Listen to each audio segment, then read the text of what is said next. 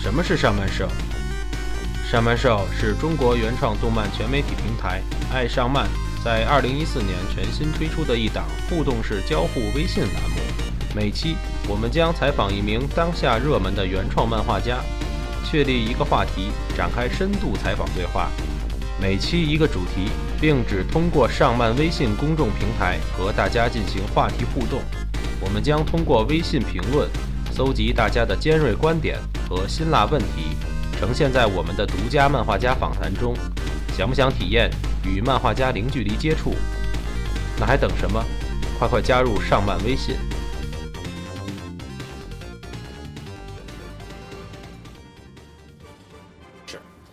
嗯，刚才咱们那个话题有点沉重啊，啊，说我的都开始准备放哀乐 了。哎，没办法，这个黑月老师常在刀尖走，哪有不扎脚的嘛？对，都扎烂了。所以这个现在咱们就还是聊点轻松的话题吧，就比如说这个《水浒》中，因为他有些人，他每个人都都有一个外号嘛，对就咱们现在就是黑黑话，就说他们那个绰号。对，你像那个，比如说你进进了公安局，比啊如说那那个民民警啊，一般就问叫什么名字呀？啊，有没有外号啊？小名啊？别名啊？对对对啊社会上都有没有号啊？对，都都说一就就遍。那个，其实就是人代号嘛。有的对人给自己扯的挺他妈邪乎的啊，啊什么那个什么插翅虎啊啊，啊！什么那个霹雳火，啊，霹雳火呀，嗯摸着天呢。对估计那摸着天估计也就不到一米八，有哎可能，啊那反会儿正人个都儿高个一儿点。不个儿不是和现跟现在没法比。就对于他来说，那个时候已经挺高啊了，现在的姚明。对对，但是现在那但是也有一些挺挺二的名字，比如那您知道那个重剑虎丁德斯，啊，对， 就是你说盖兰奇这倒霉名字， 对呀、啊就是说这这这一看他他活活不 长，这哥们儿他早晚得得早早早死哎，了。这哥们儿后来死了没有？我估计得 死，从这名上了从啊。名儿他活不长，但有一个肯定能活，嗯，叫活闪婆王定六。王定六，王定六，王定六活没活呀？对啊呀、他他他抠也死了。反正我当时计划的哈，嗯就是这个梁山最后一本的时候，嗯，就是把这一百零八个人物最后的结局全部都要说一遍，哦因为这样的话，我可以省去一大部分时间画画了，我哦，就半本书都不用画了， 是是用是用文字的形式吗？呃就文字加人物嘛。啊，就配一个人，对，然后最后是用不用画一个他的死状？就是一个人哈，就是左上角有可能嗯是这个人的就是漫画正常情况，嗯，然后呢旁边就是文字，就是他怎么样怎么样，最后是死掉了还是怎么样嗯的，最后到然后下边有个画面就是他死的时候的那个那个样子，嗯当然那个肯定是一种很非常搞笑的那种手嗯法。你像刚才你说那个秦明被被等于是被劈了嘛，嗯，劈成两半儿的，那么有可能我会画一个就是秦明下半身往这边跑，上半身往那 边跑，就这种还是有一种很幽默的方式去对对，描可绘他能不们的能惨是状。对，不能弄得还是太太沉重了。对，因为确实有的人死的挺惨的，对对对，那个一刀两断了，那那 就是从您那个大型伺候里边，我啊知道了一个很很有意思的信信息，就是一刀两断，其实人死不了。死不了，啊对当时是死不了，啊因他为得器官还在各方对面他那个，因为上半身是中枢神经还在上面嘛，对对对，他还得活一阵儿。他那种死，我觉得最后就就是基本上死于第一是失血过多，对，第二就是这个器官这个这一块儿这个这个叫那个词儿叫什么来着？衰竭。衰竭对，你说有没有可能就是他回头给自己吓死了？一看自己身子在那边呢，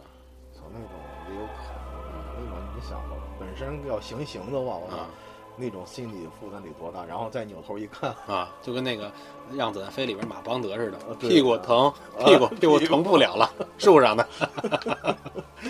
这这这也有可能就是给自己给自己给吓死了。 对对那你就像他那个掉在那个底下全是那种竹竹竹签子的那种那种陷阱里边儿啊，啊，水浒里边有好像有几个有是几这么个死是的那样啊子的，对。还有那个直接就就他妈让那个就类似于跟那个血滴子似的，直接把脑袋摘走了。嗯还有那个那个呃像中剑虎那就比较惨了，啊对吧？一剑一剑重死了。包括他打方腊，还有一个也是挺有名，好像也天罡里边级别的，被抓进城里边就是凌迟了嘛。凌迟， 对，对这个凌迟我也是从您那个大型伺候里边嗯知道的。今天今天咱们说的主要还是梁山啊，不是大型伺候啊。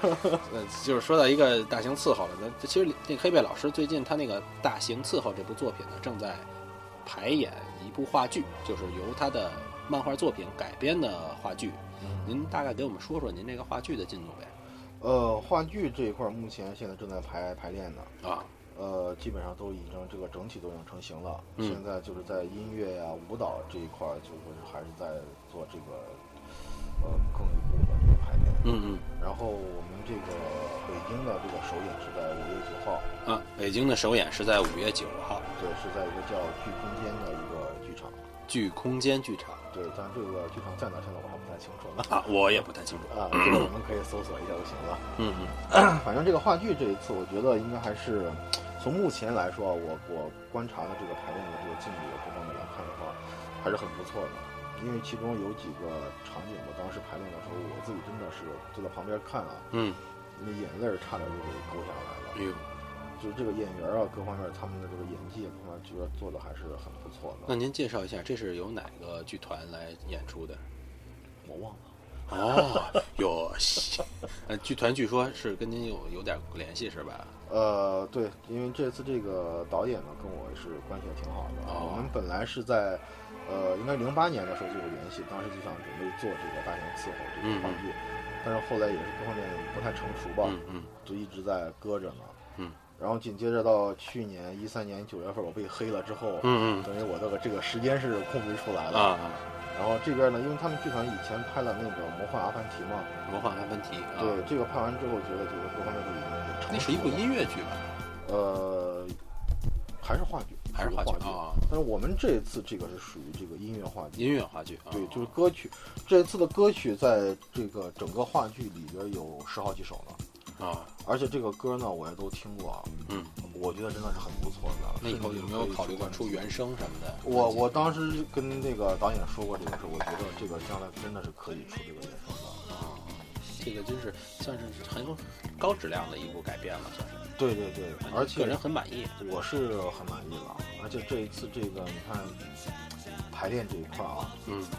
呃，故事什么，因为现在很多人一听到这个话剧大洋伺候，肯定就是第一想的是刑罚呀什么的。其实刑罚这个东西，在这个整部戏里的只是一小部分，嗯更多的还是讲了就是三个人的爱情故事。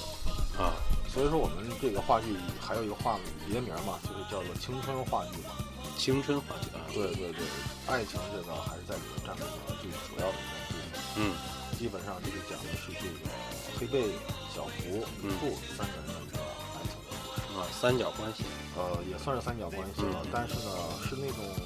不是那种很脏的那种三角啊关系，，违背于其他两个人的没羞没臊 的故事 对对对，更脏了。啊， 咱这个具体内容就不再剧透哈，嗯嗯嗯。反正我觉得这个戏还是真的很值得一看的。您这个戏上的时候呢，希望这个喜欢黑贝老师的读者啊、呃也都多多支持吧。如果在北京的话呢，大家呃买个票，反正也不会太贵吧，嗯，百十来块吧，百十来块钱，就是您带上女朋友，对带着别人的女朋友，对带上别人的男朋友，啊对或者是即将成为别人的男朋友的男朋友啊啊，对，啊去去没羞没臊的看一看呃。看一看，这个这个可能会会博博你一笑，也可能会这个让你流着流点眼泪。啊像如果黑贝老师都被感动了，那这个戏，你觉得像黑贝老师这么冷血的人都能感动了，应该是很感人的。现在就开始热血沸腾了。嗯， 现在就在我们的楼下，我们的正下方，这个话剧团呢正在排练这个呃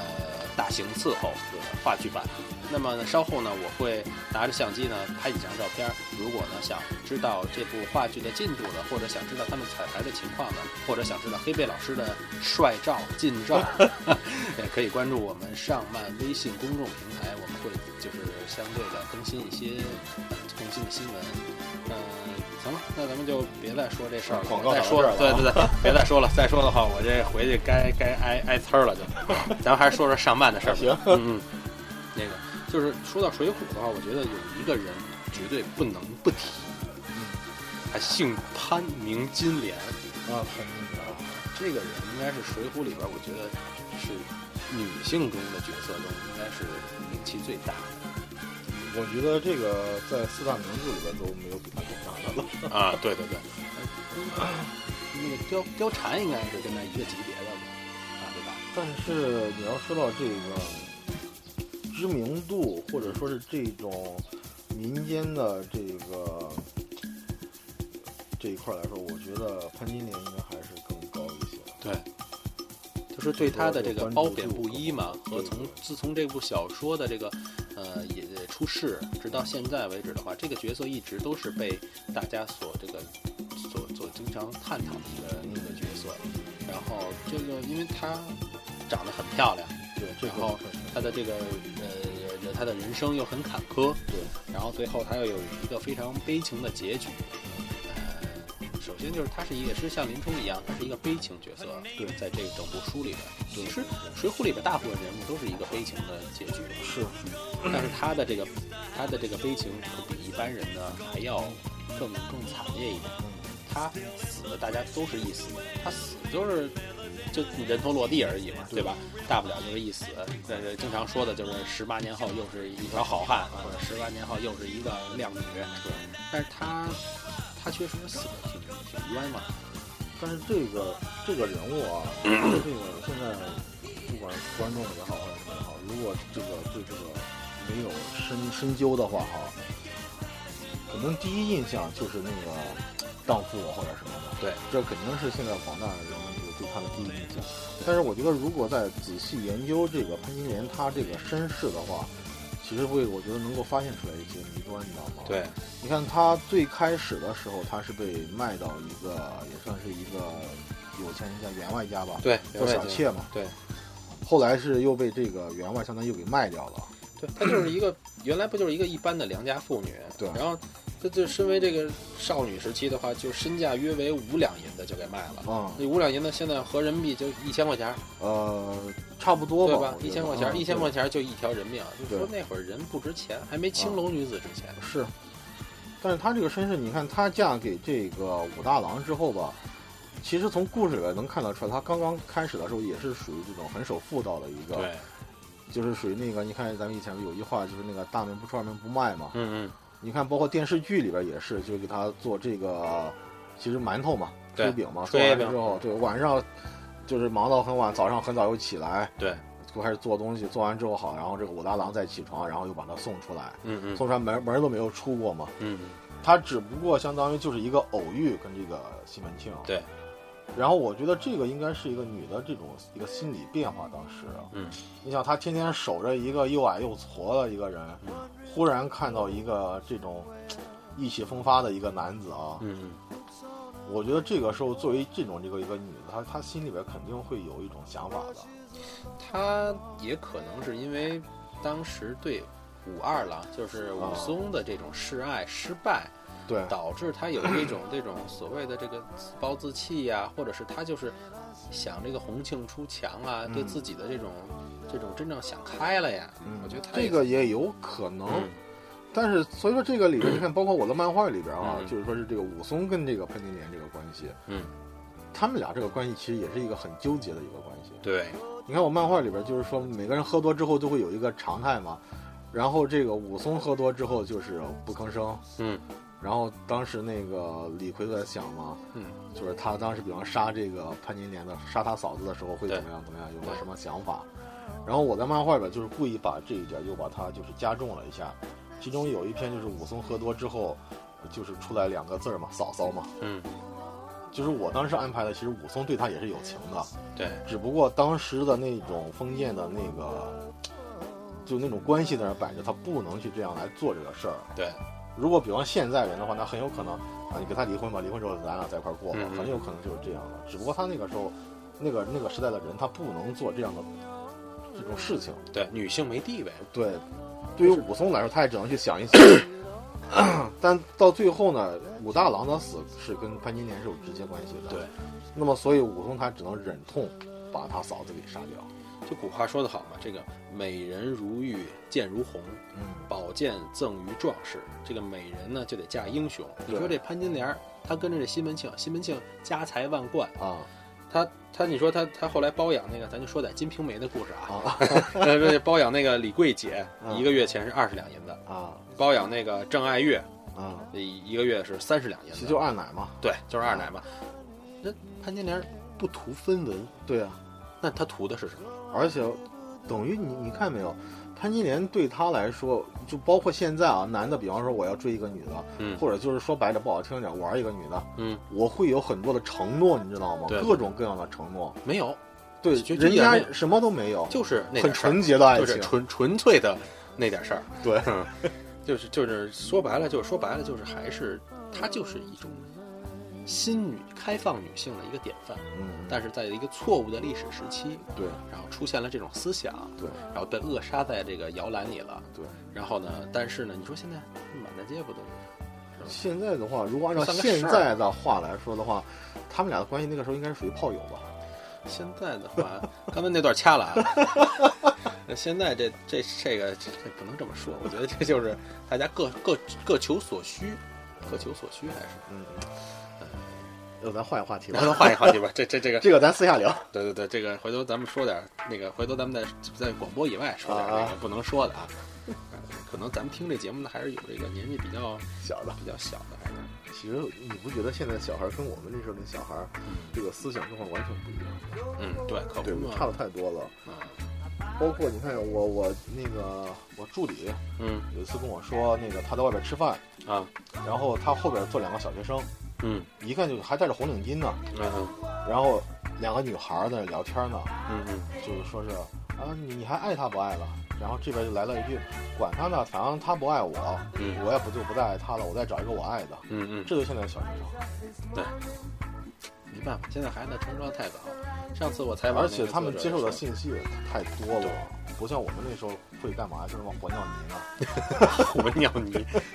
玩的够脏的呀，黑白老师，你没玩过吗？ 我没有。啊，你那时候你开始接受新事物了。 对对对，嗯，我这个年纪比较小了，是吧？ 那那虽然那那个也没有像现在孩子那样，嗯现在这渠道太多了，对啊，手机、啊 iPad、回家电脑、电视，是他们接受的东西比我们当时的信息量都大很多。嗯你像比方都是一个六岁的小孩的话，我们那时候六岁，我觉得就是一个纯纯粹粹的六岁。对但是现在，比方一个六岁的小孩，有可能是我们那个时候的十多岁，对甚至是十五六岁都有可能的。对， 所以说，这个还是信息这块接触量太多。这也是出版社一开始觉得，就是您的作品适合什么年龄层的人去看，当时一直纠结这问题。啊，就这点，这点我不怕告诉您，就是他当时觉得您的书年龄层可能偏大，嗯，就是属于给二十多岁上班的对一些对白领人看的。对，但是从销售的来看的话，就是梁山这套书的话，其实啊年龄层还是挺广的，对它是有低的，低到能低到什么程度？低到小学，呃，反正从我签售来看啊，我嗯接触到的最小的年龄是个八岁的，八岁啊，对，前两年是一九岁的，嗯后来有一个八岁的小孩，这是我接触到就是在现场接触到年龄最小的一个小孩，嗯最大的是一个六十多岁一个老头儿了，啊这是在上海签售。嗯，当时我在上海签售那个， 我还以为这老头儿吧，就是替他孙子啊什么的过来嗯找签名的，但结果一聊，他就说我是你的忠实黑迷，嗯啊，你的书本我都看过，我很喜欢。嗯所以那个是我接触到最大一个年龄。就是你这个就不好界定。其实有的内容的话，也是仁者见仁，智者见智。，对对对，你像有的内容的话，可能八岁的孩子他的理解跟这八十岁的理解，他肯定不一样。完全不一样。但是他都能从里边找到笑点。对，你看咱这捧的，真是太牛逼了， 真是！哎呀，黑笔老师，我咋太崇拜我了不吗？干了？不干什么上麦？操，给你当猪手去了就。就这样一月给我掐 吗？开一月给我开多少钱？啊早起来了。刚才说这个潘金莲儿，你看这话题转的。我刚才自说然啊潘金莲儿，那现在咱说说比潘金莲儿丑一万倍，你这书里边儿就是觉得最丑的，也是您写到的是媒婆史上一道无法逾越的鸿沟。嗯，那个虽然大嫂顾大嫂，嗯啊，母大虫，对顾大嫂，但其实顾大嫂在原著里可不丑，就是一社会大姐嘛。啊， 对，而且就是那种我觉得应该是属于，呃，按照形象来说的话，可能是那种很丰满那种的，嗯对稍微偏胖、嗯这一类的。 I like， 你就喜欢这样的我 就我就喜欢，我就喜欢这样的。这个女女孩儿还是得稍微有点肉，有手感啊，哎，不能太柴了啊，那都太柴了吧？不健康，不健不健康，不不健健康康啊！看着这个人，因为在古代的话，因为这女孩如果太瘦的话，她可能这个死的让人觉得就是死的早啊。康。嗯，不是那什么嘛，咱们中国人不有一句话嘛，就是说女孩太瘦，那叫什么？呃，看着哦，没福气，啊，对，对吧？没福气啊对，所以一碰到，哎呦，这人这人真有福气，看着有有有有福相啊什么的。但是您那段描写的，把这顾大嫂可是描写的可不是什么怎么怎么漂亮女性，还是这个就是把他又故意的稍微丑化了些，丑化一下啊啊。。那这个，而且她特别厉害嘛，就说这个当时是那个她她老公叫孙俪，她弟弟孙鑫，真心对对，真心啊，嗯孙鑫孙鑫那个也是误打误撞，然后让人给对掳了，等于给抢了嘛。对， 他给抢了。对呃，其实是嘲笑他呢，以为是跟他抛媚眼呢，对，然后直接就就掳走了。然后他哥以为他找了一什么宝呢，哎结果一看，哎呦，还不是当初救他这个。 反正就是一挺挺好的一段子吧，就算是。但是这后面就发现他不光那个这长得丑，啊人家特别能骂，对，他就在那骂个街啊，这骂一街块，儿哎也呦是，很牛的。对对对， 就是让他去骂阵去吧。后来人家那边儿那个也就是闭闭关不战啊，结果顾大嫂一去一骂，这边儿就开始打了，就对，这个情节我都快忘了。哎，没办法呀，真是谁让我是谁是让我是您的忠实的粉丝呢？谢谢谢谢。哎这个是不是想想往您的工作室跑，也得给点料啊？这不能白饿呃，我给你透露一消息啊，我那助理现在天天挨饿呢，都啊瘦了，你还去吗？正好我减肥， 主要是这看这一块儿，在一块儿是不是咱们是探讨这个作品文学文学对对文学对，作品文学文学作品，对绝对不是说这个没有节操的胡对逼聊，对对对对啊，对主要是在一起有梦想，哎，为了创作搞修不修啊？不是搞创作吗？就是说这里边的角色，您看我刚才回忆了一下，这些作品我看了也很长时间了。 啊，从咱们第一本是一一年出的嘛，嗯，一一年的十二月，对，对年吧底？年底，当时是上漫的第一批作品，一共六本书。我记得您是当时是首发主要宣传嘛，嗯，因为您名气在那儿摆着呢嘛，那没办法对吧呀那必须的呀。那些人怎么能跟您比呢？啊，过两天采访他们的时候，我一定说你们一定是最 好的。啊我知道，黑北的都不行，行行行翻篇儿了都。啊为什么这个当时把您做首发也是考虑到这个作品质量很高啊，而且确实好看。是吧？我你想看那么长时间，我还记得那么清。其实我现在有一习惯，你知道吗，有的时候就是没事啊，翻一翻我以前的作品。嗯但是我经常在翻以前作品的时候自己在乐，啊，然后包括这两天这个排排练这个大型伺候的时候，嗯嗯是我还在看，一乐呢，然后那导演就说：“菲菲，你自己看你自己的东西，你还乐？”啊，我说没办法，画的太好了，太牛逼了。 呃，确实有一点是什么呢？就是说有的时候我自己在想，哎，当时那个点子是怎么能想出来这么好玩的嗯点子啊？就是灵光一闪对对对，因为我画画从来没有就说是这个写很详细的这个脚本啊，基本上就是写上一句大概的话，嗯一个大概的文字，真正这个里边内容这一块，包括这包袱啊什么，都是在画的时候，完全是那种现象。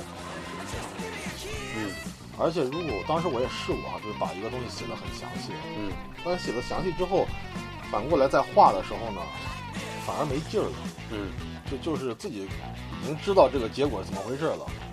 再画的时候觉得哎挺没意思的这个东西。嗯，所以我后来还是不延续现在这个样子，像以前那样，就是只写上一句话，嗯，具体的搞笑笑点啊什么的，还是现现想的。就是您的这个写作方式还是挺挺有意思的，画画画，对，不是那种我以为是很有计划性的，我我一点计划性都没有， 要不然我也不会七天画出一本书来，《对对，有哪本是七天画完？济公传三》我我是上漫的啊，不合适，不合适，不合适特别老师这样不太合适。待会儿吧，掐了掐 了。咱们还是说点跟上漫有关系的事儿吧。咱们回去不好交代干嘛呀？真是的。对，说到这个梁山，现在咱们说到第五本了，后面的话还有几本？原计划呢是九本，九本。对，因为根据这个仓鼠这个小说嘛，嗯它是要出三本，嗯有三本文字小说，呃，所以说他最初这个文字小说，我跟他聊的时候呢，我想的是，呃，每本文字呃小说呢，然后我出三本漫画，嗯这样来想的。但是后来我想了一下，就这个进度是太慢，嗯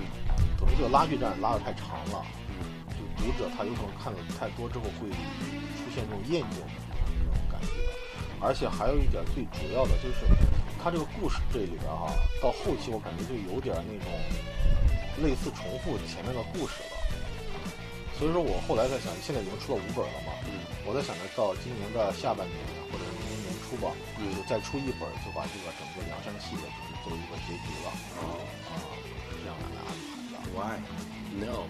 呃，说说实话，我肯定是希望书本越多越好，嗯这样我的稿费也多嘛。嗯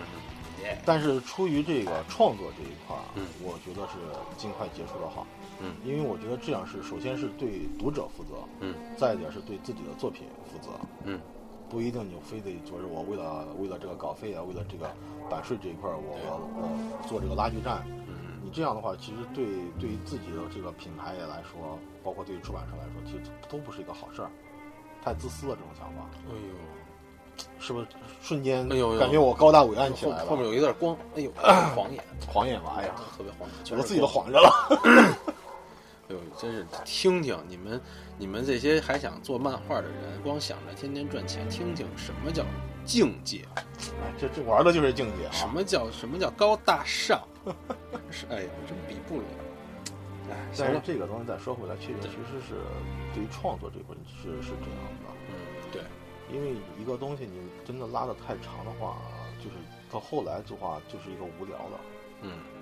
咱这种漫画又不像是日本那种漫画，它是以情节来取胜的。对，我们主要是像我的漫画，主要还是以这个包袱来取胜。包袱，对，对，但是如果你长时间，比方抖一个类似一个包袱，嗯那读者可能他会厌倦。嗯，对，这样一来就是对谁都不好。对，所以说这个东西该就是要下狠手的时候，还是必须得下狠手。嗯，那您真是对自己还真狠得下心来，那没办法，高大上嘛，嗯，真是什么叫，再一次伟岸起来哎了，呀，真 是又又亮了。有有各种量了都，我操，量都不行了。哎呀，行，那咱们这个就收个尾吧。嗯其实我看聊的时间也差不多了，嗯嗯嗯，那您还有好多事儿呢，就不耽误您时间了。其实好像聊聊梁山，咱们今儿聊的多吗？我觉得还可以我吧。都有点忘了，聊得多吗？ 那个正好这这次，因为我们微信吧也征集了一些这个您的粉丝对嗯您的这个提问，嗯然后我们抽取了三条，嗯也不多，嗯呃，问您三个问题，是我们从那个微信平台上面微信平台里面找到的，嗯，呃，希望您那个稍微回答一下，行手磊回答一下呗。嗯好嘞，行，那就由我们那个上漫的编辑思思思思美女，然后给我们念一下这三条，好吧？大家好，呃，通过上漫微信公众账号呢，我们征集到了三条用户提问。首先是小撅嘴，他问黑贝老师：如果你穿越到水浒的时代，你想成为哪个梁山好汉呢？为什么？呃，如果我能够穿越的话，我觉得我想当西门庆。 嗯，我觉得这是所有男的一个共同的一个愿望吧。 至于为什么嘛，这个答案很明显了。 对 我们都懂 的。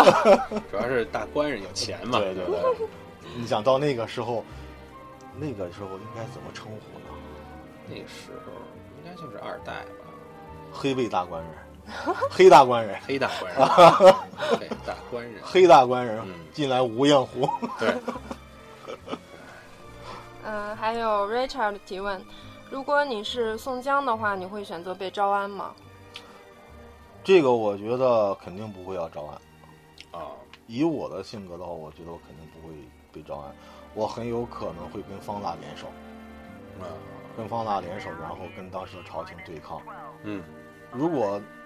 那个时候，比方真的在那个时代，他们联手的话，我我估计那个嗯，能成点事儿，肯定能成点事儿。肯就定算能成点事儿。就算不能把当时的朝廷完全推翻，他绝对当时也可以就是划出来一部分地出来的。对，到那个时候，不管是自治也好，独立也好什么的，他那个时候到那个时候，我有可能会再跟方这个方腊嗯再来分这块地，哎呦，或者说是咱们再玩一阴的，把方腊再干掉，哎呦我犊子吞了。哎呦，这野心黑，贝老师太有野心了。 这就是刘邦的套路嘛，啊，刘邦跟项羽的套路，对，哎呦，又又高大上起来了，又又闪光了。各种腹黑。 还有吗？嗯，还有 Iris 提问，嗯，请黑贝老师念一下下面这一条绕口令。太狠了，这是玩我呢！我来，大家试一下啊！现在开始啊！哥跨瓜筐过宽沟，赶快过沟看怪狗，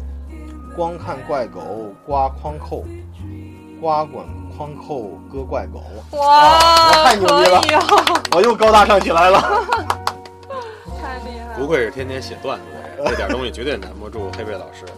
呃，最后呢，就是感谢黑贝老师百忙之中呢来录制我们上半少的节目。啊，不可呃以，，上半兽呢会在微信平台第一时间公布节目的最新信息，并在腾讯视频、荔枝 FM 上传我们的节目音频，欢迎各位观众的收听。如果呢想与我们的互动，也请关注上半官方微信、微博，还有呢，请给我们留言，您的宝贵意见将成为我们前进的动力。那最后呢，啊，黑贝老师做一个结束语吧。呃，好吧，那我来做一个结结结束语吧。那个，待会儿把那个出场费打到我那个私人账号上。啊没问题，没问题，一定啊一好的谢谢大家收听，再见，再见，再见。定。好，谢谢黑贝老师，再见黑。贝老师。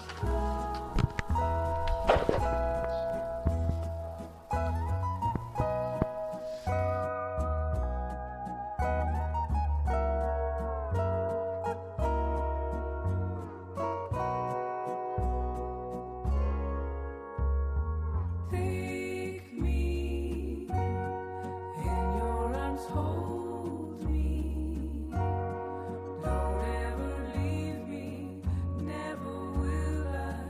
be the same again. Take me just for one moment, just one more time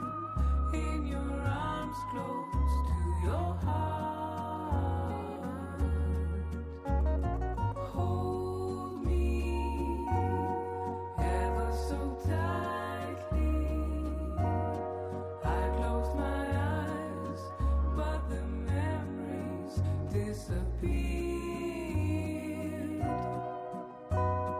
longing, longing for those nights when starlight was bright under the gray, cloudless sky. Starlight, when starlight was brighter, starlight was brighter.